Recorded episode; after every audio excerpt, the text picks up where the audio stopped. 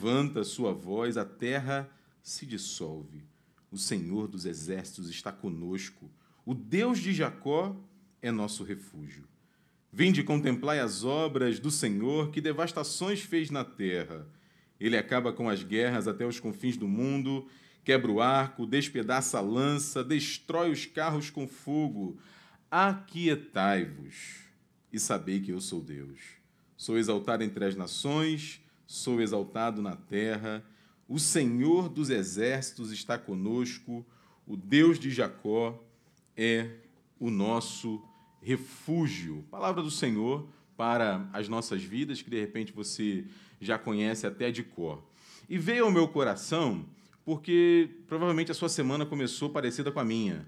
Não é? é eu acordei na segunda-feira e vi o noticiário. E como você também deve ter visto, você deve ter se assustado. De novo, mais uma vez, alguém pega uma arma e não apenas acaba com a sua própria vida, mas acaba com a vida de pessoas que não tinham absolutamente nada a ver, é, é nem sabiam o que estava acontecendo. A gente ora, a gente pergunta a Deus o que está acontecendo, aonde a gente vai parar. Passa a segunda, passa a terça, aí você acorda quarta-feira de manhã. Você, de repente, como eu, já estava na rua, já estava no trabalho, já estava. É, e eu, atento para as notícias, para o que estava acontecendo, um homem chega numa creche e põe fogo em crianças. E eu não sei se você. Eu, eu costumo fazer esse exercício. O irmão falava que sempre imagina os textos, né? Eu, eu sou desse tipo também. E a primeira coisa que eu imaginei foi eu na igreja, meu telefone toca e alguém da escola do meu filho liga falando que ia acontecer uma tragédia. Foi a primeira coisa que eu pensei. Eu falei, meu Deus, como assim? Como assim? Você abre o jornal e as notícias vão chegando. Pra, isso eu estou falando dos Estados Unidos e de Minas Gerais. Você quer falar do Rio de Janeiro? Eu não quero falar do Rio de Janeiro. Vamos afunilar mais um pouquinho? E se a gente for falar da nossa vida? Você que tem motivos de oração, que depois vai entregar ali na nossa área VIP. Como é que está seu coração? Como é que está o meu coração?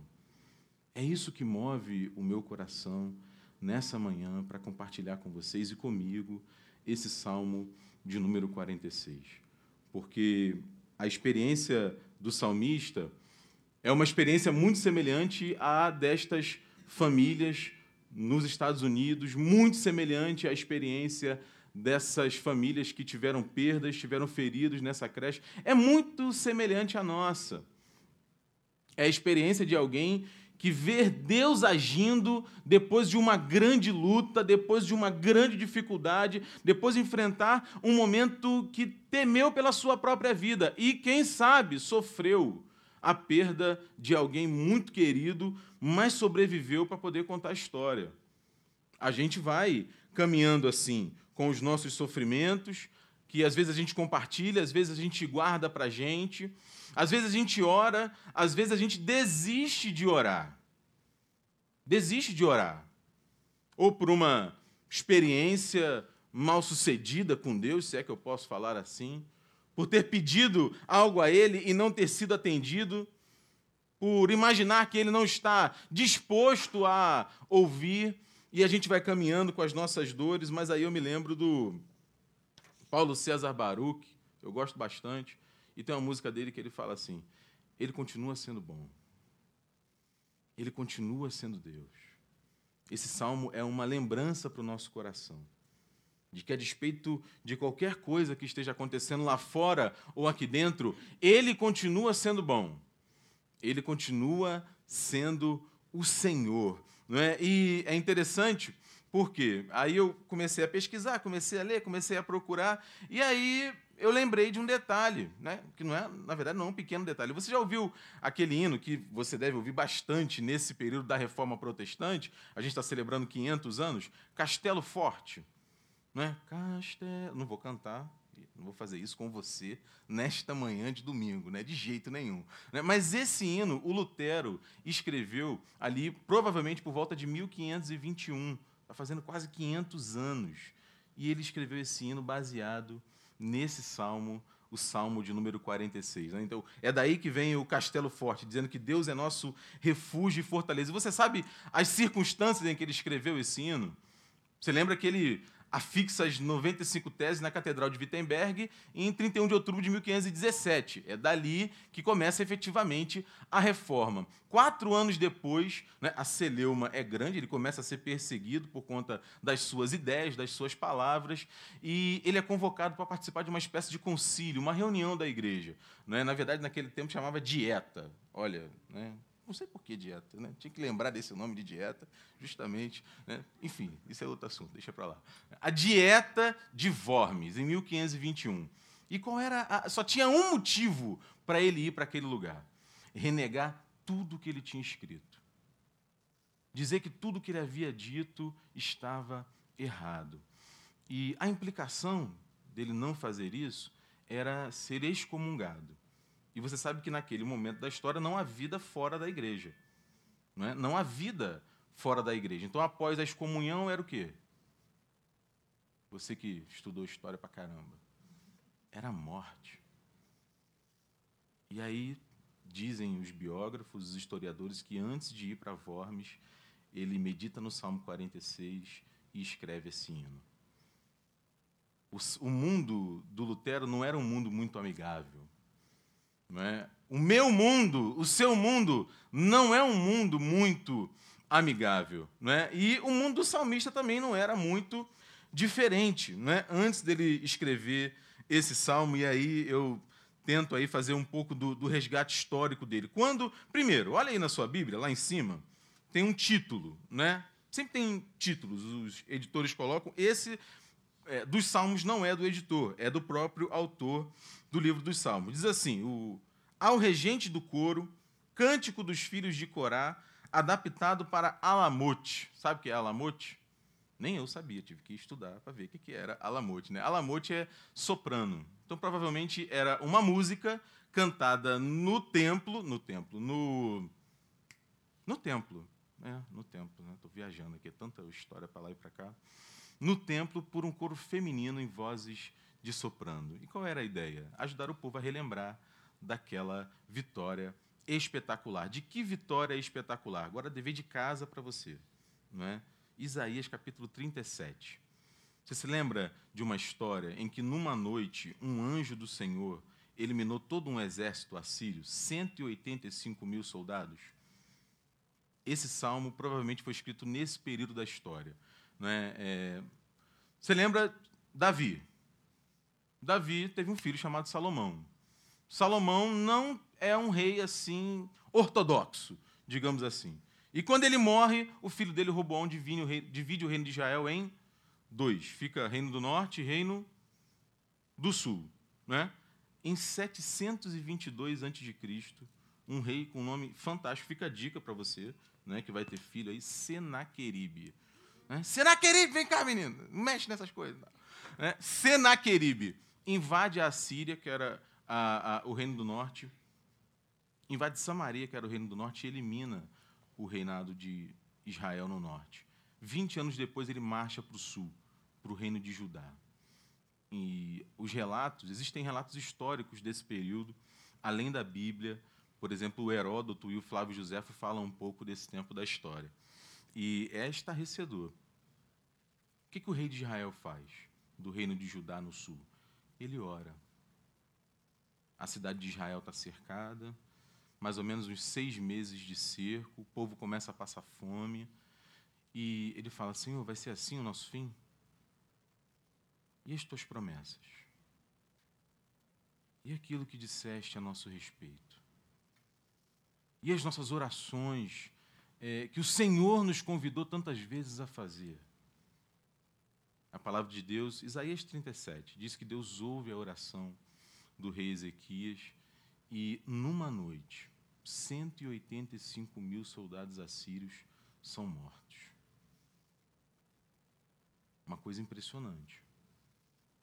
E para agradecer a Deus por esse livramento, agradecer a Deus por, por essa injustiça que seria feita naquele momento da história, o salmista escreve o Salmo 46. E por que eu estou fazendo esse resgate histórico? Porque a palavra de Deus não é fruto apenas de reflexão e inspiração. Os autores bíblicos não estavam assim sentados de manhã naquele ócio produtivo, já ouviu falar? Né? É, é, eu vou escrever aqui agora uma poesia. E aí senta e escreve um salmo. Não é assim que o texto bíblico chega a nós. O texto bíblico chega a nós fruto de experiência, fruto de vida, fruto de inspiração divina, sim, na nossa história. Não é? Por isso que eu ouvia o Marcos falando não é, é sobre desenvoltura e tal, do reverendo Felipe, que tá, ele não está. Meu irmão, Deus não está preocupado com gente desenvolta, Deus está preocupado com gente disposta. A questão não é desenvoltura, a, é, é, a questão é disposição. A questão é, Senhor, eis-me aqui. E é isso que o salmista está fazendo. Escreve esse cântico para recordar a ação de Deus na sua vida num tempo de profunda dor e profunda dificuldade. E aí a divisão dele é bem natural, né? Inclusive a gente não tem mais a melodia, mas a gente tem o refrão. Veja aí, né? Os versículos 7 e 11 são o refrão. Né? É, o Senhor dos Exércitos está conosco, o Deus de Jacó é nosso refúgio. Versículo 11 ele repete. Os primeiros três versículos falam sobre o domínio de Deus sobre a natureza. Né? Os versículos seguintes falam sobre o domínio dele sobre a cidade, como a cidade está segura, guardada pelo Senhor. Os versículos finais falam do domínio de Deus sobre todo o mundo. Diante disso, né, dessa exposição aqui rapidamente histórica sobre o período em que o salmo foi escrito, o contexto, eu quero recolher aqui algumas lições com vocês rapidamente. Na verdade, apenas alguns lembretes. Né? Eu ouvi isso que eu vou falar agora uma vez, eu achei muito legal. Né? O, o, o básico, o elementar da palavra de Deus, a gente já sabe. A gente precisa muitas vezes ser lembrado. É? é fato que na palavra de Deus há muitas coisas difíceis, complicadas de entender. Por exemplo, é, nós seríamos aqui capazes de explicar facilmente o que é a trindade? Nem o Renato Russo, que era brilhante, entendeu. Não é? Como explicar que um mesmo Deus ao mesmo tempo é três? Ele não entendeu. Santo Agostinho não entendeu. É difícil. Está lá no texto. Aqui e ali a gente encontra. Né? O Espírito Santo é Deus, o Filho é Deus, o Pai é Deus. Mas explicar é muito complicado. Agora, é complicado. É, não faça com o outro que você não quer que faça com você. Isso é complicado? Isso não é complicado. Então, muitas vezes a gente precisa ser lembrado. E é isso que eu quero fazer aqui com vocês, é, recolhendo essas lições. E a primeira é a seguinte: diante das lutas, não é, de um mundo é, é, que não é muito amigável como o nosso, diante da dúvida, diante do medo, diante da insegurança, das notícias de fora, das notícias de dentro, não é? Conversava com, com o nosso irmão Mário antes do, do nosso encontro aqui, é? Ele está num tratamento médico. Eu falei que o meu tio, que me criou, também está num tratamento médico muito sério, é? E quando chega esse momento do diagnóstico, quando chega esse momento da notícia que você não está é, pronto, preparado, desejoso, o que fazer? O que, que o salmista diz? O salmista diz assim: confia no Senhor. É o que ele fala no início, no versículo 1. Deus é o nosso refúgio e fortaleza, socorro bem presente nas tribulações. Né? Confie em Deus. E aí você pode estar pensando assim: Diego, olha, acordei de manhã pensando que eu vi um negócio assim, extraordinário. Eu confio em Deus. Eu já sei que eu tenho que confiar em Deus. Né? Eu oro, Pai Nosso que está no céu. Será? Fiquei pensando nisso. Será? Vamos dar um passinho atrás.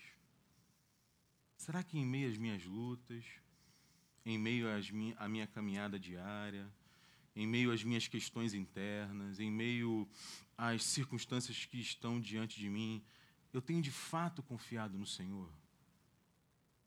Porque não é difícil é, encontrar pessoas, não é difícil eu é, antes de depositar de fato meu coração, minha fé no Senhor, confiar em, em mim. Confiar nas minhas habilidades, confiar nos dons, nos talentos que eu tenho, confiar nos meus recursos, confiar no meu networking. Legal, networking, né? O Obama veio falar aqui no Brasil, vocês viram essa semana? Aí a, a, a programação era interessante. Tinha a fala do Obama, a fala do, do, do, presidente do Santander e tal. Aí depois tinha meia hora de networking. Então você, faz, você não faz mais amizade. Né? Você não quer conhecer do que, que a pessoa gosta de comer, qual é a cor favorita dela. Tal. Não, você faz networking. Né? É, você acha que às vezes seu networking vai te ajudar. Seus recursos. E aí eles vão se esgotando. E o desespero vai aumentando. Né? Eu ouvia muitos pastores falarem isso, e é interessante, é, eu estava falando com a Carol, vou fazer agora um ano de ordenado no dia 6 de novembro, meu primeiro ano, né? e tem sido fantástico. E é interessante isso. Né? As pessoas vão procurar o pastor, vão procurar ajuda, vão pro... quando o negócio, o leite derramou, deu ruim geral, não tem mais jeito. Não, é? não tem, ah, mas pastor, me ajuda, não sei o quê. Rapaz, por que você não veio seis meses atrás? Eu não digo, então você está querendo dizer que a gente não pode caminhar com as nossas próprias pernas? A gente não pode tomar as nossas decisões, tem que estar sempre dependendo. Não, não sou isso que eu estou dizendo, eu estou dizendo para que você reconheça que você é limitado. Esse é o ponto aqui. Quando o salmista diz Deus é o nosso refúgio e fortaleza, ele está dizendo Deus é o nosso único recurso. É porque acreditamos nele, confiamos nele, depositamos o nosso coração nele, que todos os nossos recursos fazem sentido. Sem ele, tudo que nós temos é nada. Esse é o ponto. A partir do momento que eu reconheço a minha limitação, reconheço a minha incapacidade, reconheço a minha inabilidade, em primeiro lugar eu começo a orar. Senhor, não está dando. Senhor, eu não consigo. Senhor, não estou entendendo. Senhor, me mostra. Senhor, fala comigo. Senhor, bota gente perto de mim para me ajudar, Senhor. Qual é a vergonha que há nisso? É que a gente vive um tempo em que, assim, cara, eu tenho que me afirmar. Cara, eu tenho que ser autossuficiente. Se eu chorar, é demonstração de fraqueza. Se eu disser que estou nervoso, porque vim aqui pregar a primeira vez, o pessoal vai rir de mim, não vai dar crédito ao que eu tenho para dizer. Eu estava ali suando, me tremendo todo. Porque eu sou assim, gente. Qual é a vergonha que é nisso? Qual é a debilidade que é nisso? De abrir o coração e dizer que não tem a desenvoltura? Nenhuma. Está todo mundo aprendendo, caminhando, todo mundo junto. Por quê? Porque todos somos limitados. Todos precisamos de Deus. Né? O salmista diz assim: entrega o teu caminho a quem? Entrega o teu caminho ao Senhor. Confia nele. Né? Eu acho muito legal o encontro de Jesus com um homem que o filho estava doente, estava endemoniado, né? e aí ele fala para Jesus assim: Senhor, é, se puderes, se tu podes, cura o meu filho. Né? Aí Jesus fala assim: Se eu posso, tudo é possível para o que crê. Aí você lembra da resposta daquele pai? Ele diz assim: Ah, Senhor, eu creio, mas me ajuda na minha falta de fé. Aí você vai bater no homem? Sou eu ali. Senhor, eu creio, mas me ajuda na minha falta de fé. Essa deve ser a nossa caminhada. Essa é a caminhada do salmista. E olha, cuidado, não é? Cuidado, porque tem gente, e eu já vi isso e é muito impressionante, que a pessoa parece que está confiando em Deus, mas ela ora assim: Senhor, logo eu. Logo eu, teu servo mais fiel. Ainda tem aquela pausa dramática assim, né? É, logo eu, Senhor, que chega aqui oito horas da manhã no Novo Mundo para arrumar o culto. Logo eu, Senhor. Essa pessoa está confiando em Deus? Ela está confiando em quem? Nela. Ela está confiando no desempenho dela. Ela está confiando na capacidade dela, né? travestida de religião, travestida de fé.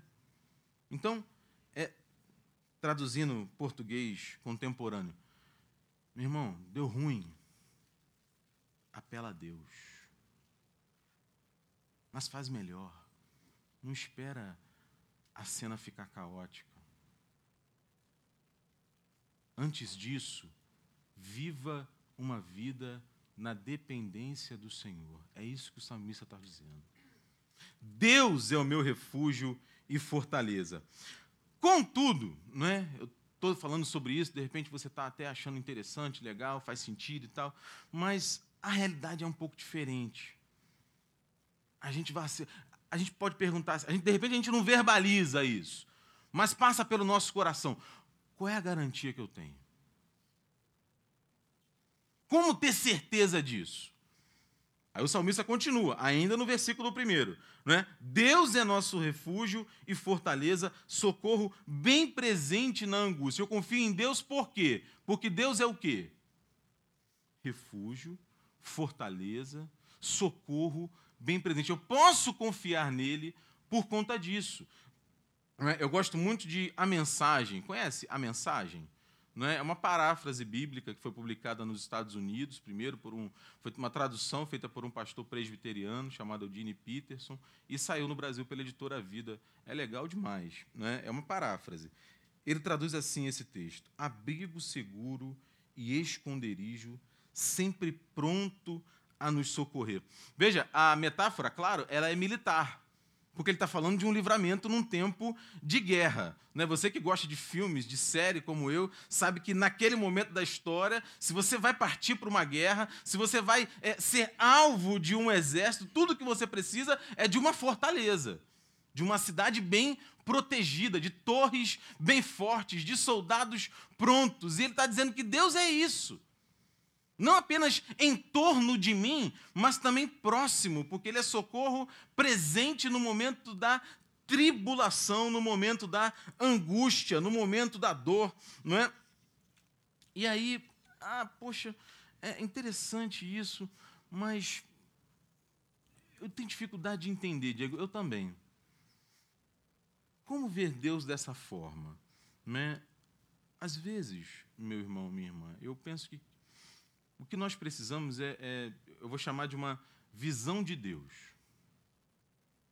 Uma visão de Deus para a nossa vida. E eu vou contar duas histórias, uma bíblica e uma não bíblica. Né? A história bíblica é a história de Moisés. Você lembra da história de Moisés? Moisés está lá no Egito, não é? E aí o, o faraó que não conhecia. Você lembra da história de Israel. Abraão, Isaac, Jacó, Jacó tem 12 filhos e tal. O povo vai para o Egito, passam 400 anos depois de José ter sido governador do Egito. Um negócio fantástico. Mas aí chega o tempo de um faraó que não conhecia José, não tinha compromisso com José, com o povo de Deus. E nesse momento da história nasce José, nasce Moisés. E o povo está sendo oprimido lá no Egito.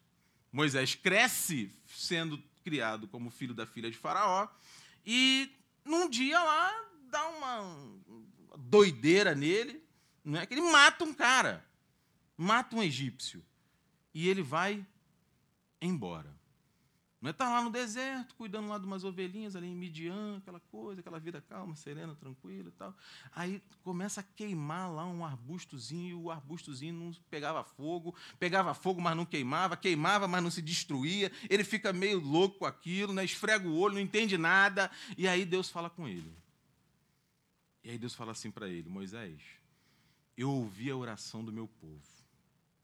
Então volta lá para o Egito para libertar eles. Tem, é interessante ver Êxodo 1, 2 e 3. É muito legal. Né? O, diálogo de Moisés com Deus. Mas o que mais me chama a atenção, e é o que eu falo aqui hoje, é quando Moisés fala assim: Senhor, olha só, beleza, vou lá. Mas quando eu chegar lá, o pessoal vai me perguntar quem é que está me mandando. Quem é que está dizendo para eu ir lá? Qual é o Deus? Não é? Porque tem um monte de Deus ali no Egito e tal. Como é que, que eu vou dizer? E aí o Deus responde assim: é, Moisés, fala para o povo que eu sou, me enviou a eles. Alô? Tipo assim, eu sou quem? Né? Ajudou muito, Deus. Valeu, né? Eu sou. Eu, eu não entendi nada, né? E aí Moisés provavelmente também não deve ter entendido nada, né? Deus olhou para ele, olhou para o pai, olhou para o filho, olhou para quer dizer, Deus olhou para o filho, olhou para o Espírito Santo. Falou, Vamos lá, caminhar mais um pouquinho com ele. Aí Deus continua a resposta. Moisés, fala para o povo que eu sou o Deus de Abraão, Isaac e Jacó. Fala para eles que eu sou o Deus dos pais deles. E por que, que isso nos ajuda a ver Deus como nosso refúgio e fortaleza? Porque a gente está acostumado a pensar em Deus é, na sua grandeza. Porque Deus é todo poderoso, porque Deus é onisciente, porque Deus sabe de tudo, porque Deus vê tudo, porque isso é legal pra caramba. Mas quem é Deus para mim? Quem Deus é na minha vida? E aí é fantástico quando eu olho para o texto que o próprio Deus se apresenta dessa forma. Eu sou tudo isso aí que você fala a respeito de mim mesmo, mas antes de tudo isso, eu sou o seu Deus. Eu sou o Deus que agi quando você nem tinha nascido. Na vida de pessoas que se dispuseram a andar comigo. Eu vou te ajudar, Moisés. Se o povo tiver dúvida, fala que eu sou o Deus de Abraão. Aquele que vivia numa cidade em que ninguém nunca tinha ouvido falar de mim. Aquele que mentiu, tergiversou, dissimulou, né? Ah, é minha mulher, é, não é minha mulher, é minha prima, é minha irmã, é por pai de pai. É... Lembra disso? Abraão, pai da fé, andou comigo, se dispôs a ouvir a minha voz, se dispôs a ir para um lugar que ele nem sabia onde era, porque ele confiou em mim. Se o povo tiver dúvida, Moisés, fala que eu sou o Deus do Jacó. Aquele mesmo que combinou com a mãe para poder passar para trás o irmão. Lembra dele?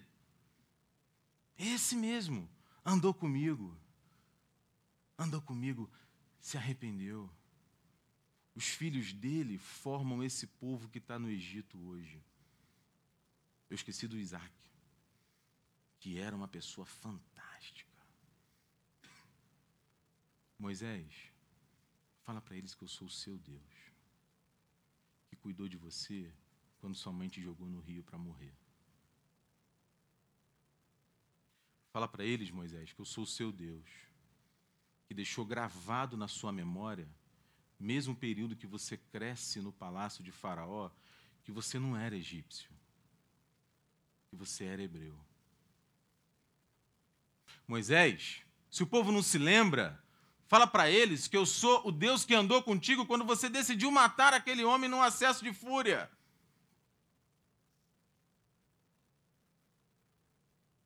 Eu sou um Deus que caminha junto, que está perto. E aí a gente começa a lembrar de alguém que disse isso. Falta a gente, muitas vezes, é, é, fazer um exercício de memória. Quanta coisa Deus já fez na sua vida, meu irmão. Quanta coisa você já viu Deus fazer ao seu redor. Porque Ele é refúgio, fortaleza, socorro bem presente na tribulação. Isso para ficar só em Moisés, em Abraão, Isaac e Jacó. Já pensou no Davi? Já pensou nos profetas? Já pensou no Paulo? Sempre me perturba. Não é? O homem está perseguindo a igreja, matando os crentes, enfiando a faca, botando na prisão. E aí Deus aparece.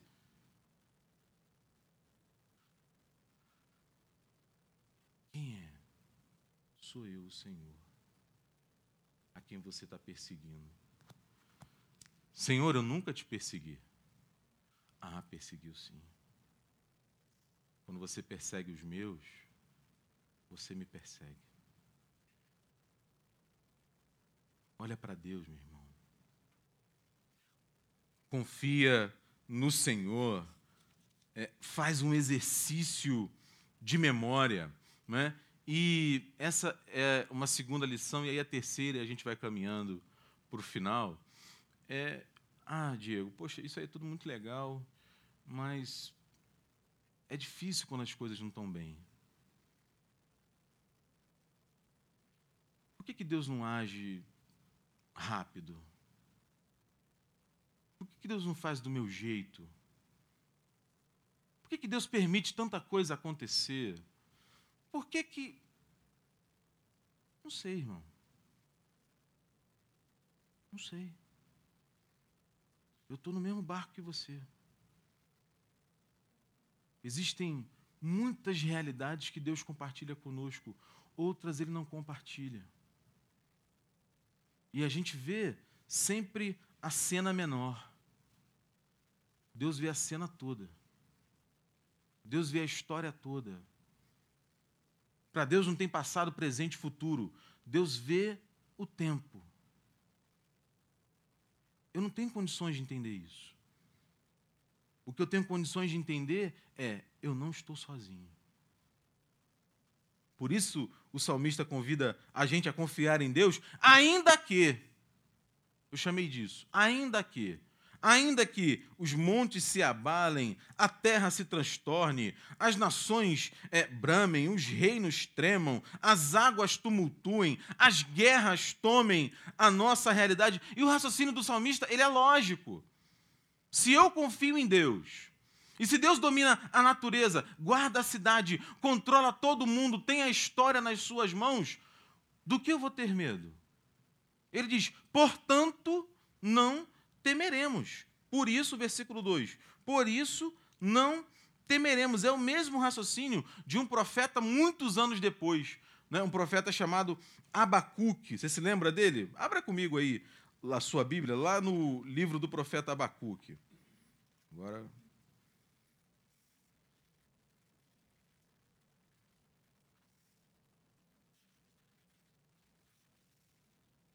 Abacuque página 789.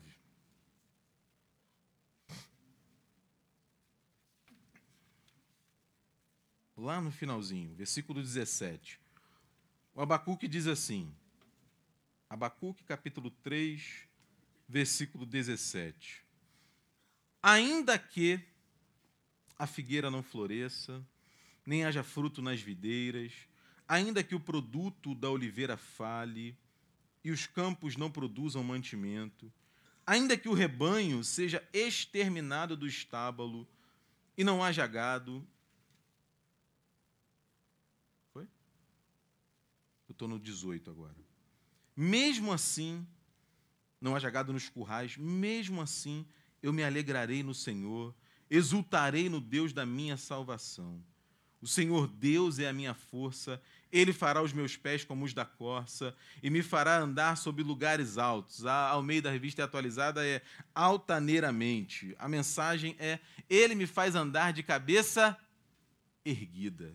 Né? Ele me faz andar olhando para frente. Veja, né? ele está dizendo que ele vai confiar em Deus, ainda que não haja figo, uva, azeitona, ainda que os campos não produzam, não haja gado, não haja ovelha. Ele, a base da economia naquele tempo, da história, era agricultura e pecuária. O que ele está dizendo é: com os meus olhos eu não vejo saída. É isso que ele está dizendo. Graças a Deus que eu não vejo tudo. Graças a Deus que o Senhor vê tudo. Né? E aí eu fiz um exercício de imaginação e diz assim: ainda que o emprego esteja, o desemprego esteja alarmante, ainda que o governo hesite pelo melhor caminho, ainda que as notícias cheguem é, todos os dias e eu sinto meu coração apertado, amedrontado, ainda que com os meus olhos eu não veja a solução, ainda assim eu me alegrarei no Senhor, exultarei, porque Ele é meu refúgio e fortaleza, Ele me ajuda a olhar com os olhos dele. Essa é a minha palavra nessa manhã, meus irmãos. Confia no Senhor. Entrega o teu caminho para Ele. É, ajusta os seus óculos para a realidade de quem Deus é. Como ele se apresenta nas Escrituras, como ele se apresenta para você. Ao longo da sua caminhada, ao longo da sua história, que às vezes foi muito boa, às vezes foi muito ruim, mas nós estamos aqui, não estamos? Chegamos até aqui, não chegamos? Ele continua sendo bom, meu irmão, minha irmã. Ele continua sendo Deus. E aí, a gente, diante dessa realidade, lembra da pessoa de Jesus. Porque é em Jesus que Deus se revela integralmente. Não apenas nos revelando que podemos confiar nele sem dúvida alguma, não apenas pelo que ele falava, mas sobretudo pelo que ele fez. Ele não fica no discurso vazio. É João quem diz que, tendo amados que eram seus, ele os ama até o fim. Nós podemos entregar, nós podemos nos entregar, porque a cruz não pôde vencê-lo. Ele venceu a morte. Né? E, e é o mesmo João quem diz: Olha, no mundo vocês terão o quê? Sabe que é aflição, não sabe? Eu imagino se cada um de nós aqui fôssemos contar um pouco das nossas aflições. Mas tem de bom ânimo. Porque eu venci o mundo. Nós vencemos o mundo na força dele. O Espírito Santo dele que habita em nós. E é isso que nós vamos comemorar agora.